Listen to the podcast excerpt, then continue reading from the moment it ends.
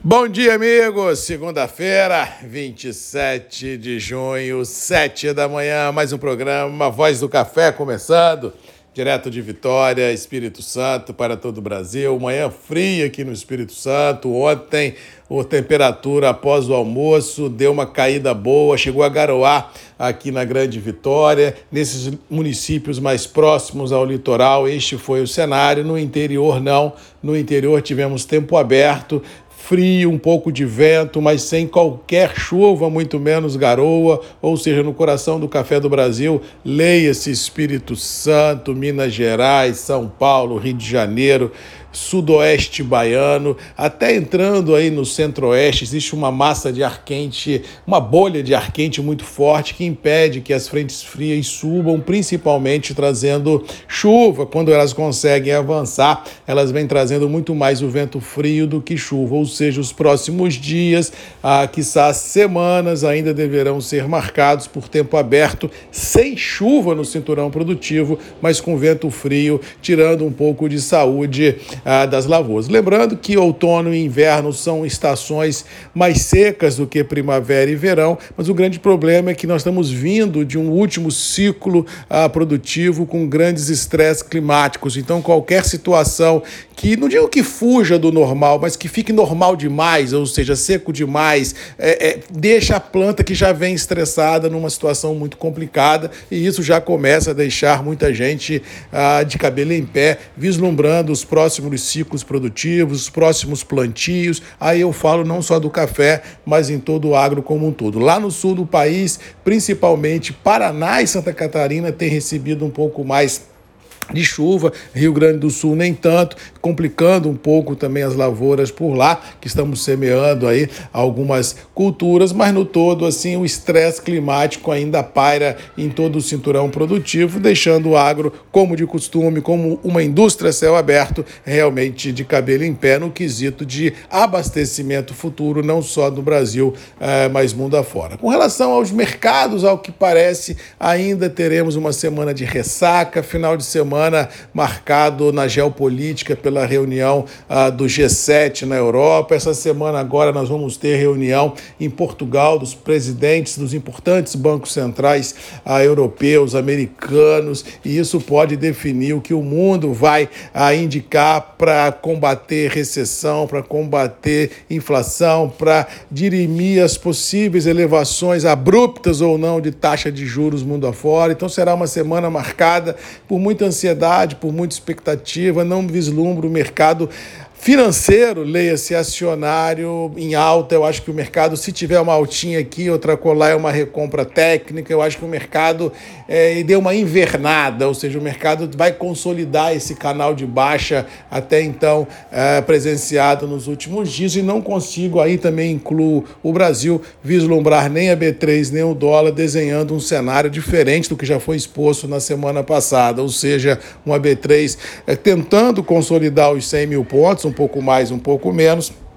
E dólar, ah, ao que parece, entrou realmente num viés de alta, porque nós temos, além do, da geopolítica complicada, temos ainda a possibilidade de novos aumentos de taxas de juros mundo afora e no Brasil. E internamente no Brasil ainda temos um estresse político ah, que vem tirando o sono de muita gente, mas era previsível, é um ano eleitoral, a cada dia que se passa, cada semana que se passa, olhando as eleições realmente no final do ano, será realmente momentos no Brasil muito estressantes, porque o mercado ele vai bombar de acordo com as pesquisas, de acordo com o que for sendo divulgado. Ou seja, entramos num período ah, do ano, no segundo semestre, daqui mais algumas semanas, realmente num momento de muita expectativa, de muita adrenalina, de muita ansiedade eh, brasileira brasileira e também global, porque realmente existem muitas variáveis na mesa sem respostas e que ninguém sabe em sã, quais, em sã consciência o que, que vai dar. Vamos torcer sempre para o melhor,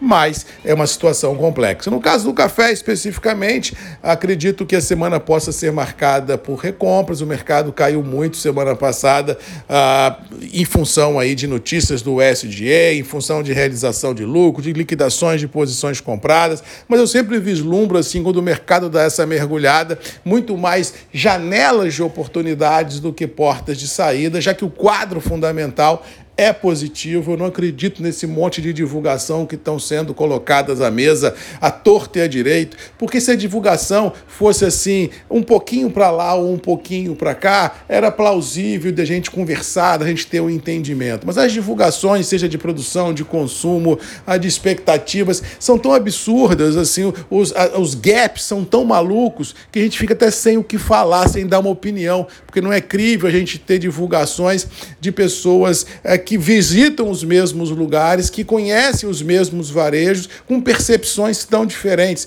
Quando eu falo tão diferente, estou falando de uma percepção de um erro de uma safra da Colômbia, ou seja, estou falando de uma percepção equivocada por parte de algum operador de 10, 11, 12, 13, 15 milhões de sacas de café. Gente, não estamos falando em, em um milhão de sacos, nem 500 mil sacos, que pode ser um erro técnico. A gente estamos falando num erro de um tamanho de uma safra de um grande país concorrente nosso, que é a Colômbia. Então, partindo desses exageros que a gente vê no mercado, é preferível deixar o barco correr e o mercado encontrar as suas verdades, porque não vale a pena ficar se estressando com esse maluquice que tem sendo visto no mercado. Ou seja, cada um acredita no seu número, cada um especula no seu número, cada um compra no seu número, cada um vende no seu número, e aí no final, quando a régua passar, vamos ver quem saiu vivo e quem saiu machucado. Essa, pelo menos, é a minha percepção que vai acontecer nos próximos dias. O que eu tenho como verdade é que os números estão muito distorcidos. Eu acho que não é isso que estão falando ah, nesse nessa punjança de produção,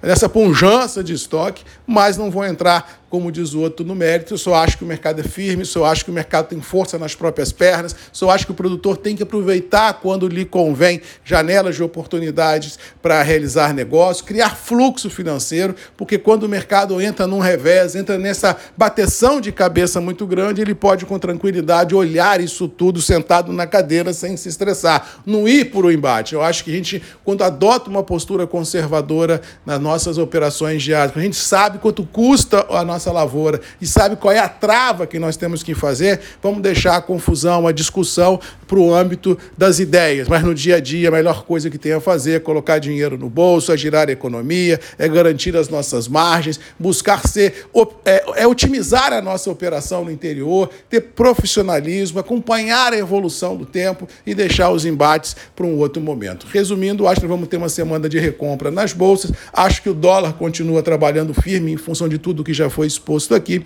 e acho que os preços internos do café em reais se manterão firmes, não descartando leves melhores em algumas qualidades, porque existem demandas, principalmente de arábica, que precisam ser equacionadas e que a liquidez está muito curta envolvida nas praças de comercialização. No mais, vamos ficando por aqui, desejando a todos uma boa segunda-feira, uma boa semana, que Deus nos abençoe, que a gente possa enfrentar os desafios e vencê-los. E lembrando que todo dia, sete da manhã, nós temos um encontro marcado, eu e você, aqui nos grupos de redes MM, ponto de encontro de todos nós. Que Deus nos abençoe e até amanhã. Boa segunda-feira! Um abraço e até lá.